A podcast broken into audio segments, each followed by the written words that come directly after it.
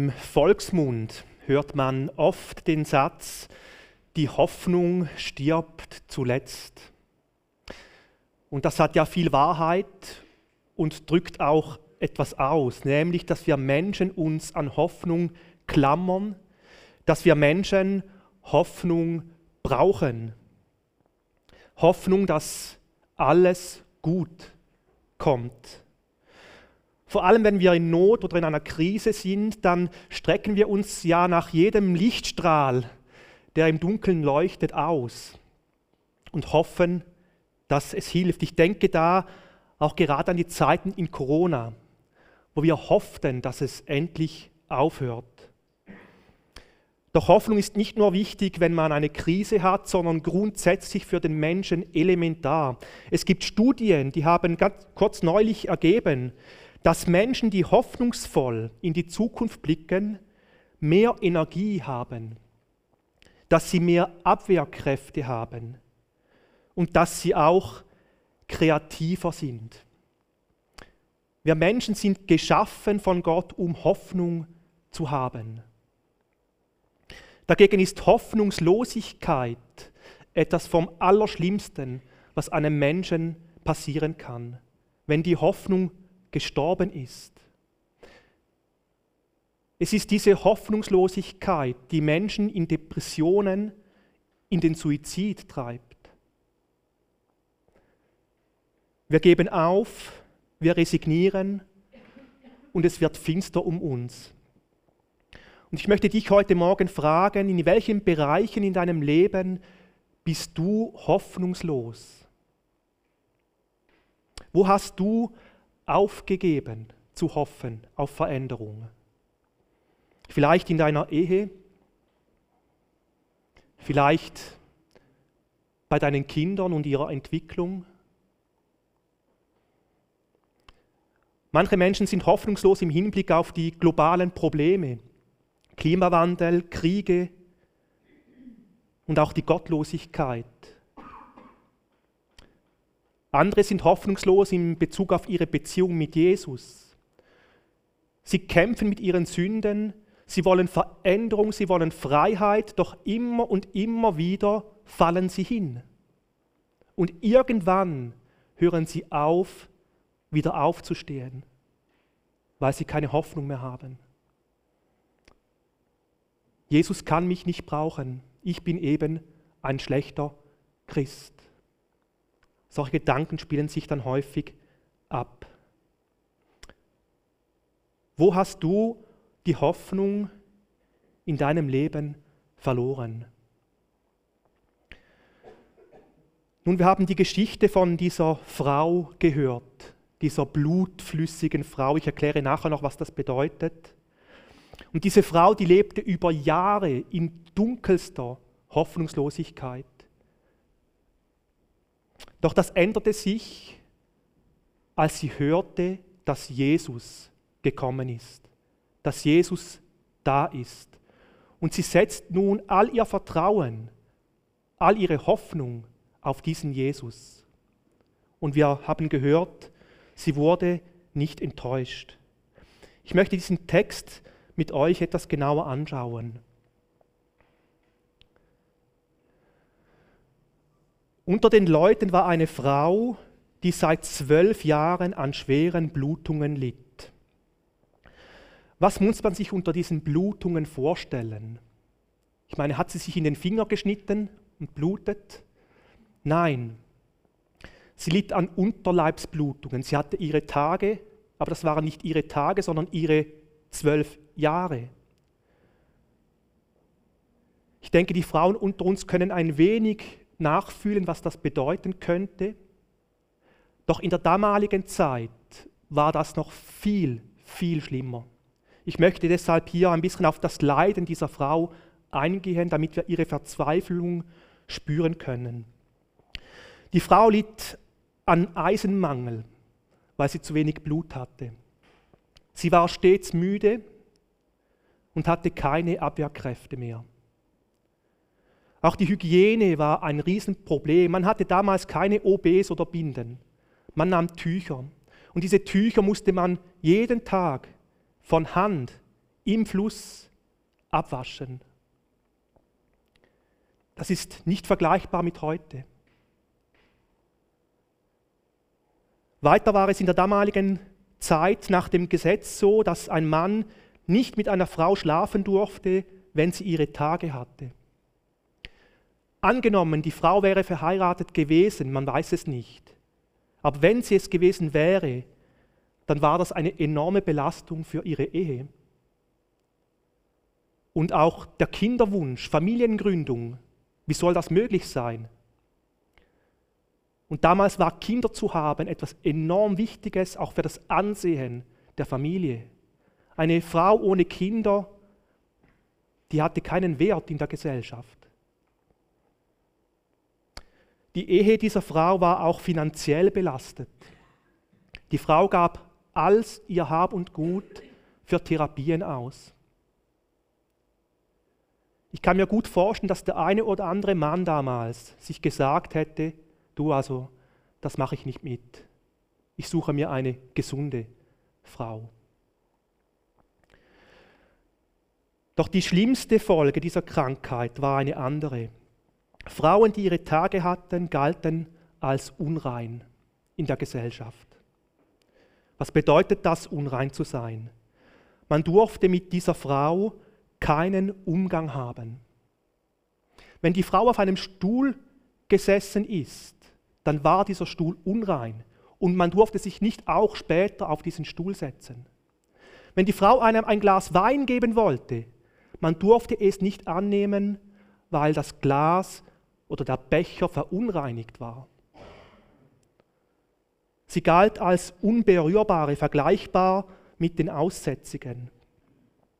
Man durfte sie nicht umarmen, ihr nicht zu nahe kommen, ihr die Hand nicht geben. Und das führte zur völligen Isolation dieser Frau. Sie war ausgeschlossen vom gesellschaftlichen Leben und wurde behandelt wie eine Aussätzige. Niemand besuchte sie, niemand wollte etwas mit ihr zu tun haben. Zwölf Jahre lang. Man hatte Angst vor ihr. Wenn sie auf die Straße ging, machten die Menschen einen großen Bogen. Oh nein, die Unreine kommt. Was macht so etwas mit, einem, mit dem Selbstwert einer Frau, wenn man so ausgegrenzt wird? Und auch religiös war sie ausgegrenzt. Sie durfte nicht in die Synagoge, also in die Kirche damals gehen. Sie konnte das Wort Gottes nicht hören, ihren Glauben, der wichtig war in der Gesellschaft, nicht leben. Während alle am Passafest waren, versammelt und tanzten und jubelten, musste sie zu Hause bleiben, alleine. Im Urtext heißt es oder wird diese Krankheit als Plage bezeichnet. Was ist eine Plage? Damals verstand man darunter eine von Gott gesandte Strafe wegen Schuld. Wir denken an die, an die Plagen von Ägypten gegen den ähm, Pharao. Die Menschen hatten kein Mitleid mit dieser Frau, weil sie dachten, sie sei selbst schuld an dieser Krankheit. Sie war eine gottlose Sünderin in den Augen des Volkes. Ich bin überzeugt, dass diese Verachtung und diese Ausgrenzung dieser jungen Frau schlimmer war als die Krankheit selbst, als die Müdigkeit und der Eisenmangel. Sie wollte gesund werden, ja, das war ihr tiefster Wunsch, aber ihre noch tiefere Sehnsucht war ganz bestimmt, dass sie wieder angenommen, geliebt und wertgeschätzt wird als Frau. Das hatte sie verloren.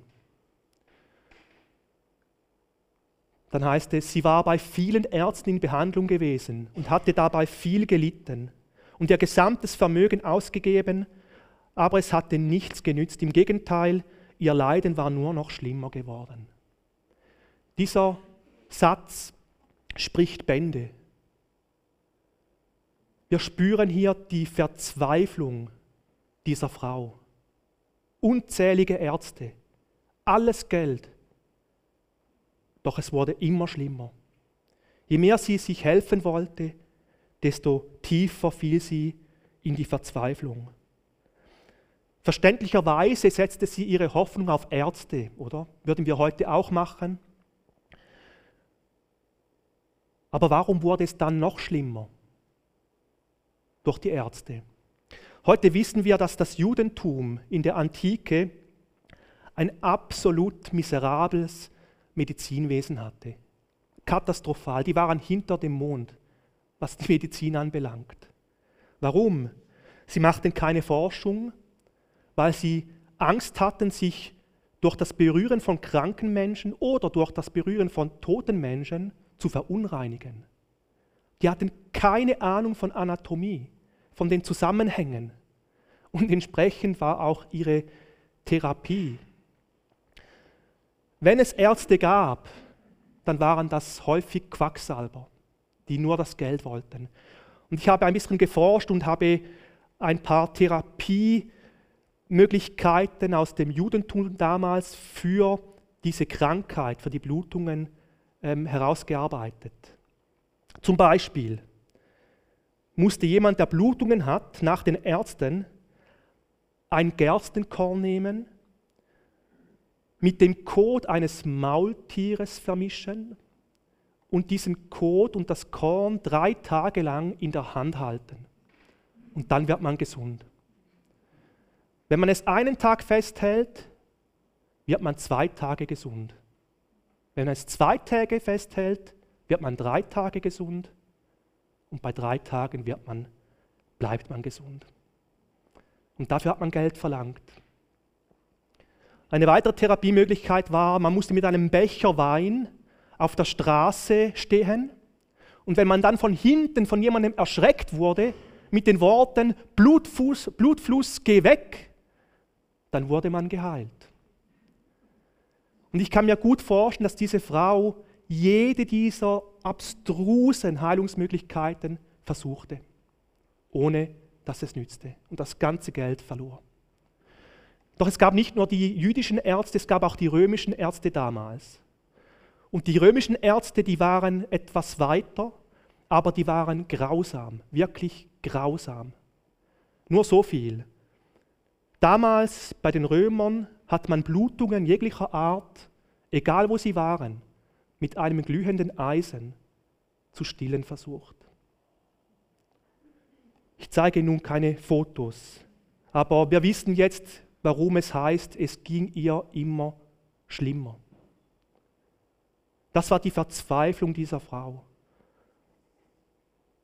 Bis sie eines Tages hört, dass Jesus da ist. Wir lesen einen Vers weiter. Diese Frau hatte von Jesus gehört. Nun drängte sie sich in der Menge von hinten an ihn heran und berührte sein Gewand, denn sie sagte sich, wenn ich auch nur sein Gewand berühre, werde ich gesund. Die Frau hat all ihren Mut zusammengefasst. Sie getraute sich nicht, Jesus in die Augen zu schauen. Sie durfte ja gar nicht in der Menschenmenge sein. Aber von hinten hat sie sich herangeschlichen, um ihn nur zu berühren. Doch warum will sie sein Gewand anfassen? Das ist doch komisch. Wie kommt sie auf die Idee, dass sie gesund wird, wenn sie sein Gewand anfasst? Nun, es gab eine Verheißung im Alten Testament, die die Frau kannte im Buch Maleachi. Aus dieser Verheißung konnte man ableiten, dass durch das Berühren des Gewandes von Jesus eben Heilung zu finden ist. Die Frau glaubte der Verheißung, sie glaubte dem Wort Gottes und streckte sich nach diesem Gewand von Jesus aus, auch wenn es für sie vielleicht komisch geklungen hat. Die Frau glaubte der Verheißung und gleichzeitig glaubte sie eben auch, dass Jesus Gottes Sohn ist. Und das ist das Entscheidende. Jesus hatte kein Zaubergewand. Viele Menschen haben ihn berührt, in der dichten Menge. Aber die Frau wurde heil, weil sie geglaubt hat, dass dieser Mann der Sohn Gottes ist und sich gestützt hat auf eine Verheißung, auf ein Versprechen in der Bibel. Doch das Wichtigste hier ist, denke ich, Jesus hat diese Frau bemerkt. Obwohl er dicht bedrängt war, alle Menschen etwas von ihm wollten, ein Riesenlärm war, er merkte und spürte, als die Frau ihn berührte.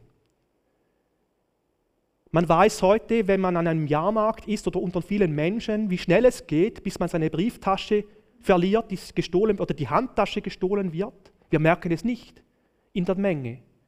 Doch Jesus spürte diese zaghafte Berührung dieser Frau. Das ist wichtig für uns.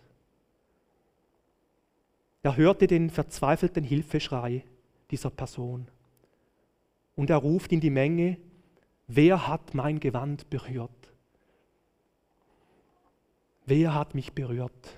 Und dann heißt es, zitternd vor Angst trat die Frau vor.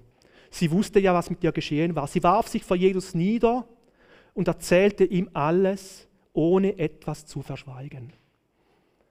Zitternd vor Angst. Warum hatte diese Frau eine solche Angst? Sie hätte als Unberührbare nicht in der Menschenmenge sein dürfen und sie hätte schon gar nicht diesen Jesus berühren dürfen. In ihrem Denken war es so, wenn ich ihn berühre, mache ich ihn unrein. Und Jesus war unterwegs für die Heilung eines, eines jungen Mädchens. Wenn nun die Frau ihn unrein gemacht hätte, hätte Jesus seinen Dienst nicht fortführen können, sondern wäre auch unrein gewesen. Und die Frau wusste das. Sie hatte Schuldgefühle.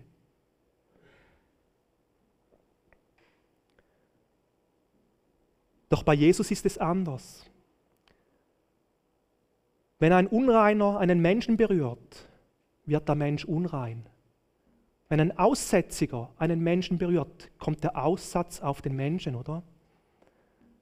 Wenn aber ein Unreiner Jesus berührt, dann kommt die Reinheit von Jesus über die Unreinheit des Menschen und macht ihn rein. Die Frau voller Schuldgefühle hat nichts mehr zu verlieren.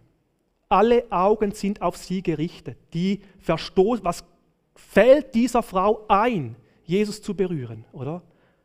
In der Menschenmenge steht sie da, öffentlich, alle Blicke auf sie. Und nun packt sie aus und erzählt Jesus alles. Nichts verschweigt sie. Und dann kommt ein Satz, der es in sich hat. Auf diesen möchte ich speziell eingehen. Was Jesus hier sagt, ist zentral. Meine Tochter, sagt Jesus zu ihr, dein Glaube hat dich gerettet, geh hin in Frieden, du bist von deinem Leiden geheilt. Hier geschieht nun eine zweite Heilung, eine tiefere Heilung, eine Heilung der Seele. Jesus stellt die Würde, die zerstörte Würde dieser Frau öffentlich wieder her. Meine Tochter, sagt Jesus. Und das war viel mehr als nur eine liebevolle Anrede. Jesus bezeichnet die Frau als Tochter und somit auch als Tochter Abrahams.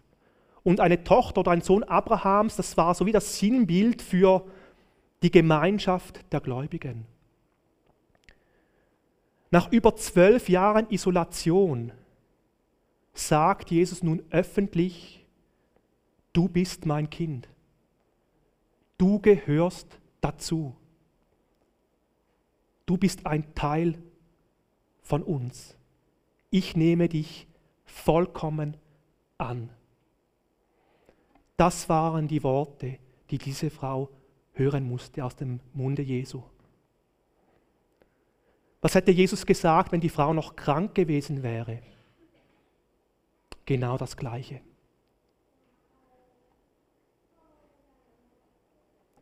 Jesus sagt weiter, dein Glaube hat dich gerettet.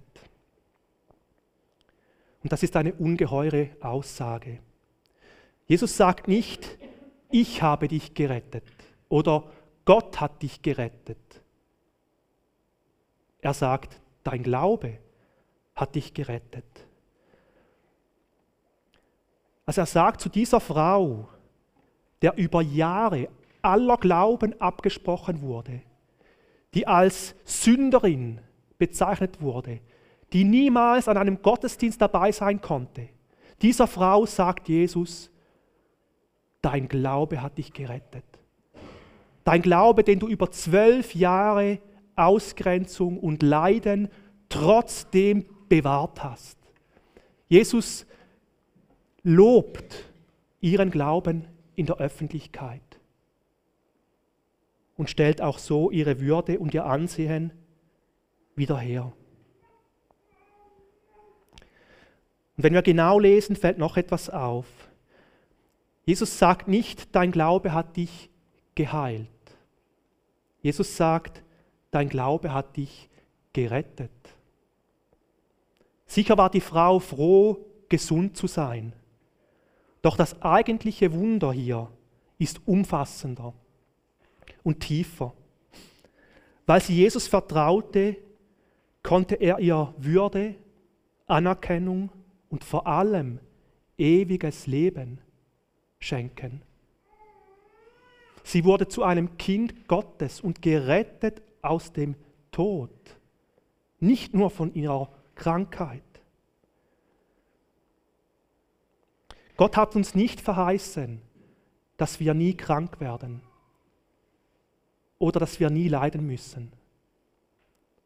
Aber er hat uns etwas viel Wichtigeres verheißen, nämlich dass er uns in unserer Not und in unserem Leid sieht mit uns durch die dunkelsten Täler hindurchgeht, uns annimmt, Frieden schenkt, auch wenn die Umstände nicht danach aussehen. Und schlussendlich hat er uns verheißen, dass wir zusammen mit ihm die Ewigkeit verbringen dürfen. Diese Frau wurde wieder gesund, doch sie ist jetzt gestorben. Oder? Doch weil sie gerettet wurde, werden wir sie in der Ewigkeit wiedersehen. Das ist unsere Hoffnung. Unsere größte Hoffnung ist nicht eine vorübergehende körperliche Heilung oder die Rettung aus einer Not. Unsere Hoffnung ist, dass Jesus diese Not teilt, dass er uns für unsere Sünden gestorben ist und uns eben dieses ewige Leben schenken will.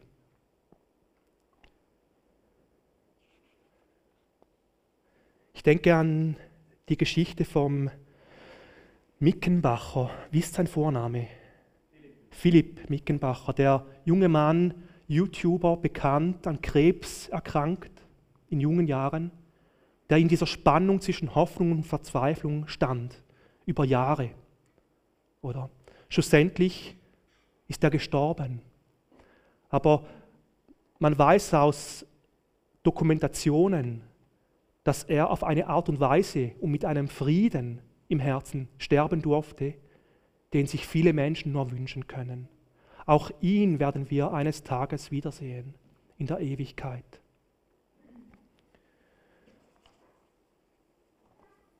Unsere Hoffnung ist, dass wir Jesus in seiner Liebe begegnen können, dass wir diese Worte, die er zu der Frau gesprochen hat, auch uns zuspricht.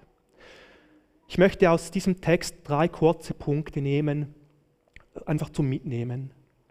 Erster Punkt, setze deine Hoffnung zuerst auf Jesus. Wir Menschen machen es häufig wie diese Frau, wir machen andere Menschen zu Göttern. Wir erwarten von Menschen Hilfe und machen sie für uns verantwortlich. Seien es Ärzte, Ehepartner, Seelsorger, Therapeuten. Ich erinnere mich die erste Stunde Seelsorge in der Schule. Was haben wir gelernt? Der Lehrer sagte, nicht ihr seid die Seelsorger, sondern Jesus ist der Seelsorger. Er kennt die Menschen und er kann Menschen in der Tiefe verändern. Natürlich dürfen wir Hilfe bei anderen Menschen suchen und zu Ärzten gehen, die ja auch von Gott gegeben sind. Keine Frage. Aber immer im Wissen, dass sie nur Menschen sind. Die eigentliche Hilfe erwarten wir von Jesus und das ist ihm wichtig. Wo setzen wir unsere Hoffnung? Auf wen? Auf die Wissenschaft, auf Menschen oder auf den lebendigen Gott? Das ist entscheidend. Deshalb die Frage, wo suchst du in deinen Hoffnungslosigkeiten? Gehst du noch zu Gott? Schreist du noch zu ihm? Berührst du noch sein Gewand? Der zweite Punkt, Jesus übersieht dich nicht.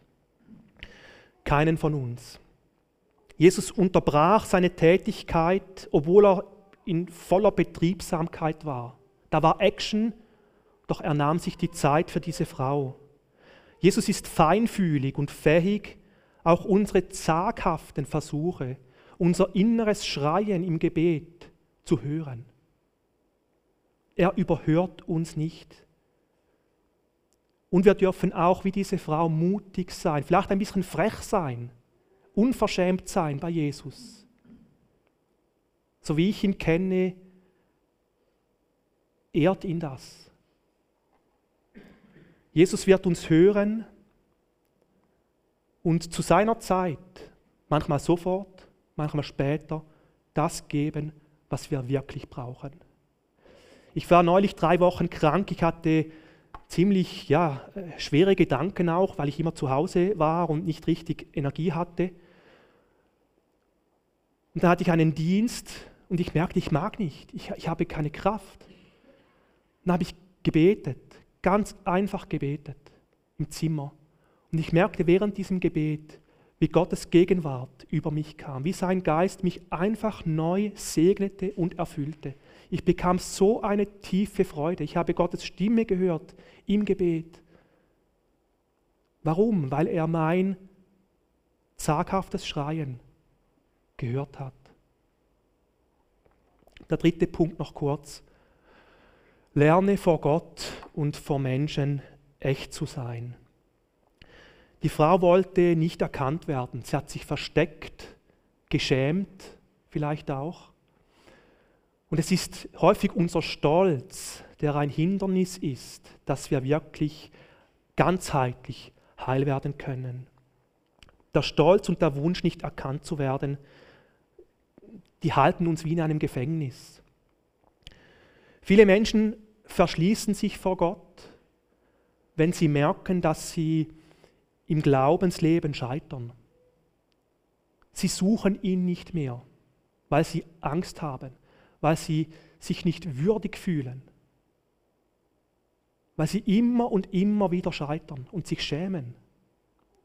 Doch diese Geschichte ermutigt uns, nein, wir dürfen echt sein vor Gott, wir dürfen auf ihn zugehen und ihm alles sagen, unser Herz ausschütten, auch wenn wir noch so oft versagt haben. Gott lädt uns ein, mit unserem Scheitern zu ihm zu kommen.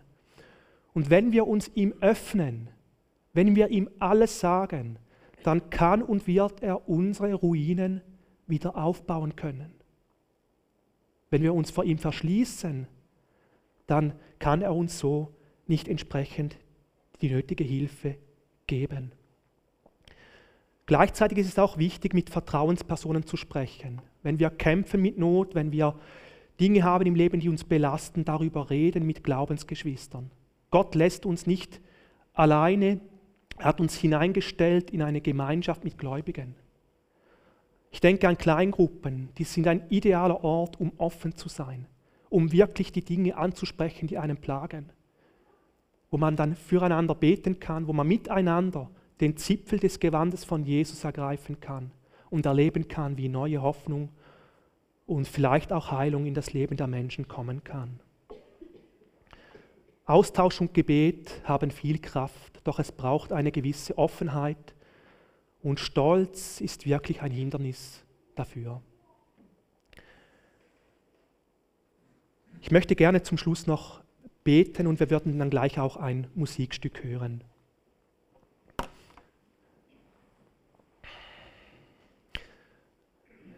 Und Jesus, wir danken dir für die Geschichte, wo in deinem Wort steht, für das Ereignis, wo du erlebt hast, Jesus, mit der Frau.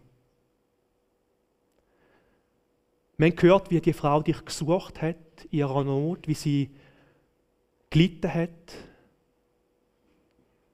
wie sie ihren letzten Glauben auf dich gesetzt hat und dein Gewand berührt hat. Und wie du sie gesehen hast und wie du sie ihr begegnet bist und sie wiederhergestellt hast. Und Jesus, wir glauben, du bist der gleiche, totsmal und heute. Und wir müssen uns heute nicht mehr in eine Menschenmenge zwängen, um deine Aufmerksamkeit zu bekommen. Wir dürfen einfach mit dir reden. Wir dürfen zu dir beten und uns dir öffnen, Jesus. Wir wollen unser Herz immer wieder neu vor dir öffnen und dir wie die Frau alles sagen. Wir bitten dich um Vergebung, wo wir andere Menschen zu Göttern gemacht haben. Wo wir nicht mehr geglaubt haben, dass du lebendig bist und dass du in unserem Leben etwas kannst bewirken kannst. Wir wollen neu zu dir kommen, Jesus, und neu erleben und erfahren, dass du unsere Hoffnung bist. Und dass der Friede, die Freude und die Liebe, wo du unser Herz lässt fließen, ja größer ist als so viele Schwierigkeiten, die sich in unserem Leben groß machen. Du siehst, wo wir verzweifelt sind, wo wir aufgehen haben in unserem Leben. Sei es unsere Beziehung mit dir oder in anderen Bereichen. Und Jesus, wir müssen heute Morgen wirklich neu zu dir kommen und deinen Zipfel von deinem Gewand im Glauben anfassen. Wir müssen vertrauen, dass du gegenwärtig bist, auch heute Morgen. Und bitte dich, dass du, so wie es für uns richtig ist, unsere Herzen magst einwirken. Danke, begleitest du uns auch in den kommenden Tagen, in die kommenden Wochen. Gibst du uns Leute zur Seite, die uns helfen. Gibst du uns immer wieder neue und tiefe Hoffnung ins Herz. Amen.